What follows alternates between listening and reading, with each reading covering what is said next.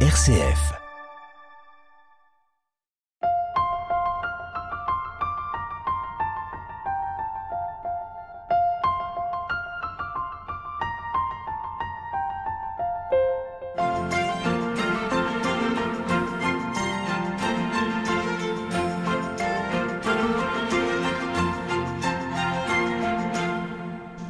Bienvenue dans cette nouvelle émission consacrée au sanctuaire de Lisieux. Nous découvrons les différents lieux et nous sommes à nouveau en compagnie de notre guide Céline. Céline, bonjour. Bonjour. Alors on a les semaines précédentes découvert les, les chapelles des différents pays dans la basilique principale ici, la basilique Sainte-Thérèse de Lisieux on est passé à l'étage en dessous, j'allais dire, dans la crypte, qui est aussi un très beau lieu chargé de, toujours chargé de mosaïques. Hein, quand même, et on a aussi le reliquaire des Saint Louis et Zélie Martin au fond de cette crypte. Oui, oui. Alors, la crypte a été terminée avant euh, la, la, basilique supérieure.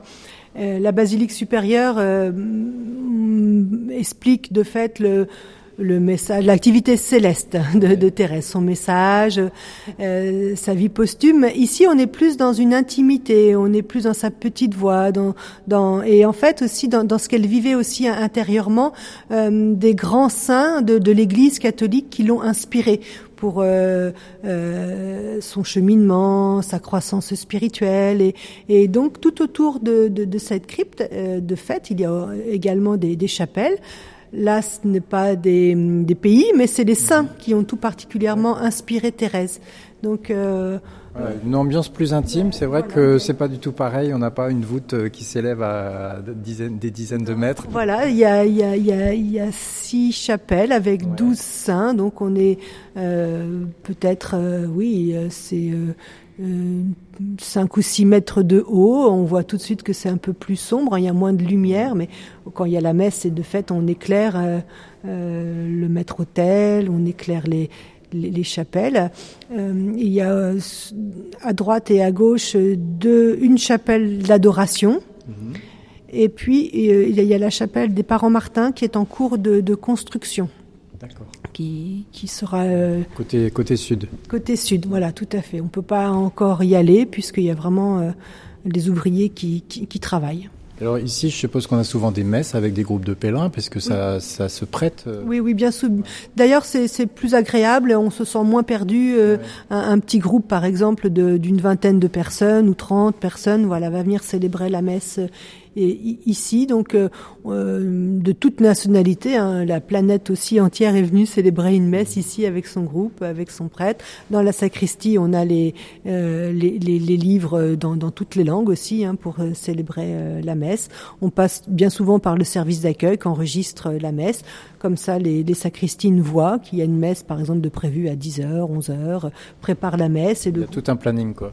Ah oui, oui, nous, mais toutes les semaines, on a un planning. Hein, le vendredi, c'est la journée où on fait les plannings, où on rappelle les groupes, est-ce que vous venez, à combien, et on fait des, des selon les créneaux euh, horaires, on fait, euh, par exemple, un programme. Euh, on va commencer par le film sur Sainte-Thérèse, après on va aller visiter les Buissonnets, euh, la cathédrale, le Carmel, la basilique.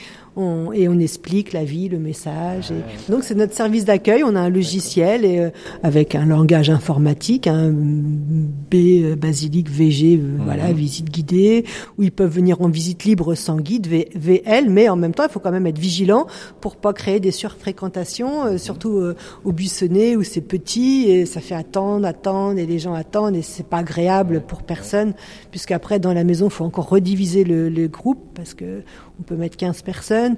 Voilà, donc c'est toute une organisation, les, les plannings. Hein. Oui, oui, tout à fait. Et puis, euh, voilà, on s'inscrit en fonction euh, de, de, des langues aussi, puisqu'on euh, on est plusieurs personnes à, à, parler une ou plusieurs langues, donc selon euh, la nationalité. Euh, en brésilien, bon, j'ai ma collègue euh, Maria qui parle portugais, une collègue qui parle italien, une autre collègue qui va parler allemand ou espagnol. Donc voilà, selon les langues, on prend les groupes.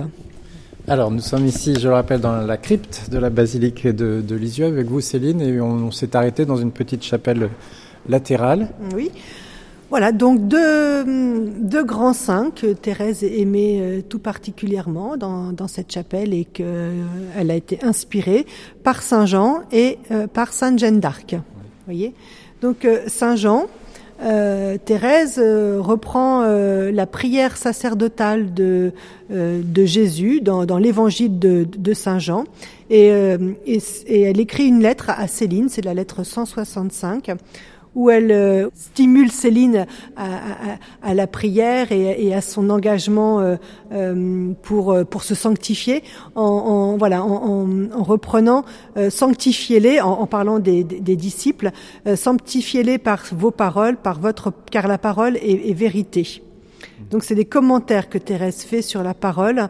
Euh, et donc euh, dans, dans, un poème aussi à, la Vierge, elle évoque Saint Jean, c'est la poésie 54 dans la strophe 24.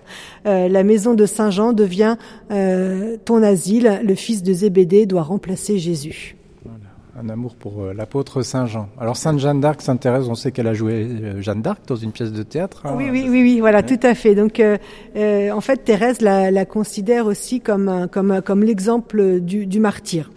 Euh, alors, euh, au moment où Thérèse est au Carmel, l'Église s'intéresse à ouvrir le procès de, de, de Jeanne d'Arc pour la béatifier et puis la canoniser. Donc, de grandes fêtes un petit peu partout, euh, euh dans les Carmels et dans, dans, dans, les autres aussi ordres religieux, on prie, on prie la Jeanne d'Arc et euh, donc on, on, écrit des pièces de théâtre, des poèmes. Céline, la sœur de Thérèse, qui est qui n'est pas encore rentrée au Carmel, participe à la cathédrale Saint-Pierre à sa paroisse, au fleurissement euh, donc de, l'église.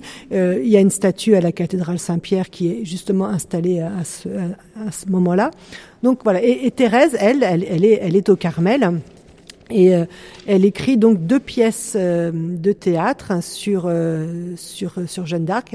La première c'est La mission de Jeanne d'Arc et ça c'est joué en 1994. Et l'autre pièce, c'est euh, Jeanne accomplissant sa mission, et ça, c'est joué en 1895 au, au, Carmel. Et toute la communauté applaudit, voilà, puisque vraiment, elle est euh, reconnue comme si elle avait vraiment vraiment joué le jeu, la, la fidélité historique. Elle avait vraiment préparé hein, son son, son rôle. Elle avait euh, créé le costume. Euh, D'ailleurs, on peut le voir au Carmel, dans le oui. musée, euh, le, les, les, habits avec l'épée en, en, bois. Pour l'occasion, elle avait mis une perruque. Puisqu'elle avait rasé ses cheveux, elle avait déjà fait ses vœux définitifs. Et euh, comble de l'ironie, c'est qu'au moment où elle jouait le, la scène du bûcher, il y a un petit, un petit feu, un petit incendie qui commençait à prendre. Et bon, ça a été vite, vite étouffé, éteint, mais voilà, donc Thérèse, elle, et en fait, voilà ce qu'elle disait avec d'autres saintes qu'on va aussi euh, retrouver tout à l'heure.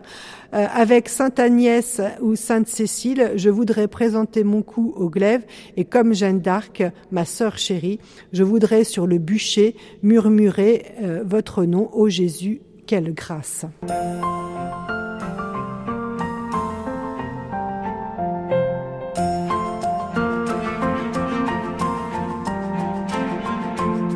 RCF Hubert Moritz. Alors on se déplace avec vous Céline de quelques mètres dans la, dans la crypte de la basilique. On a ici une chapelle de, de l'adoration, mais il y a une, deux petites chapelles de chaque côté avant d'y pénétrer. Oui, voilà, parce qu'en en fait, euh, cette chapelle d'adoration, elle, elle, a été construite en l'an 2000. Oui, elle est récente. Voilà, elle est récente. Avant, c'était la cour anglaise. Ah oui. C'est exactement. Euh, Ça va faire le pendant à la nouvelle chapelle consacrée au, à Louis et Zélie. Voilà. Alors ici, c'est la, la, la, chapelle, donc euh, il y a deux chapelles, donc Saint Théophane Vénard et Saint Jean de la Croix. Alors euh, Théophane euh, Vénard, elle découvre la vie de ce prêtre par Adolphe Rouland. Adolphe Rouland, c'était un frère spirituel de, de, Thérèse avec lequel elle correspondait, comme elle correspondait aussi avec Maurice Bélière. Maurice Bélière était en Afrique, c'était un père blanc. Euh, Adolphe Rouland, lui, euh, c'est un, prêtre des missions étrangères de Paris, les MEP. Donc Thérèse, euh, à partir de novembre 96, euh, elle sent en elle que, que Théophane Vénard a, a, a le même cœur qu'elle.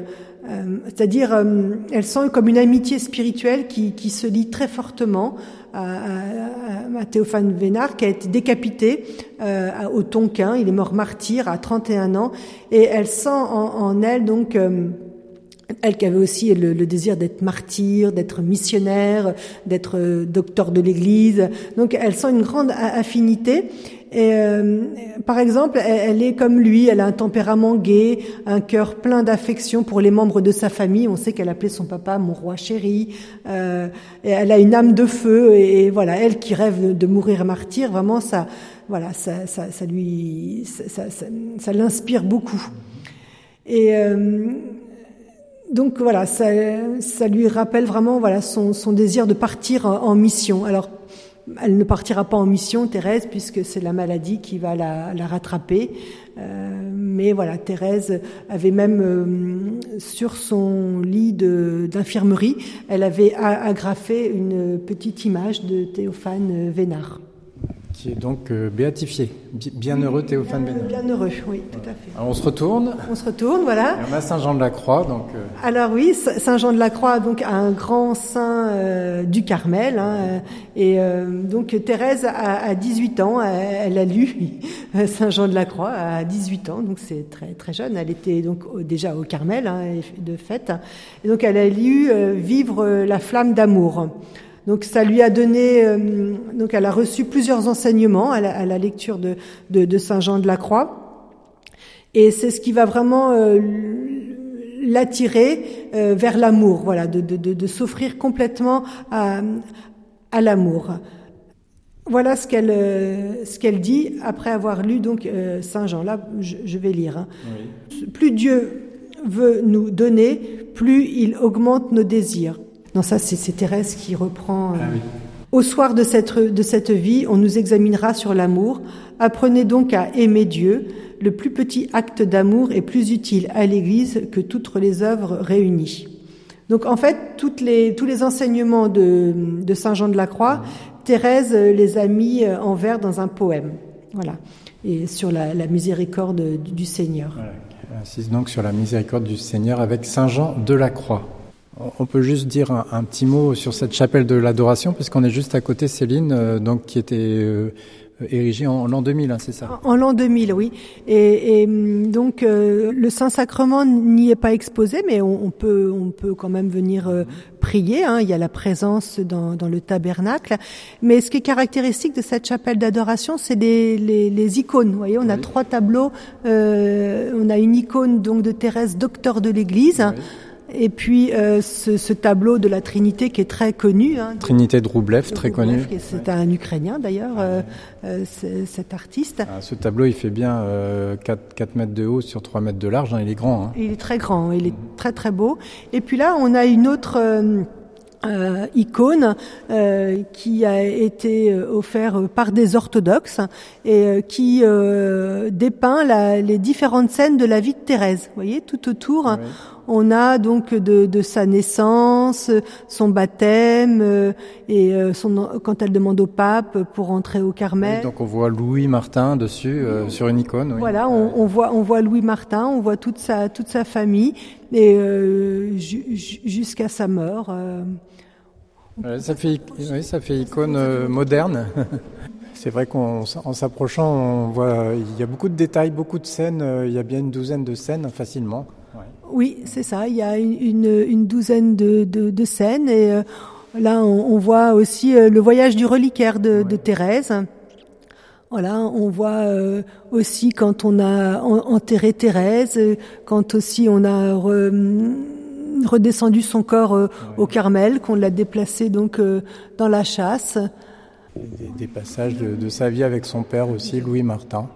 Voilà donc pour quelques détails sur la chapelle de l'adoration. Merci Céline et on poursuivra la semaine prochaine la, découverte de cette crypte de la basilique de Lisieux avec notamment ces, ces saints qui y sont représentés. Merci.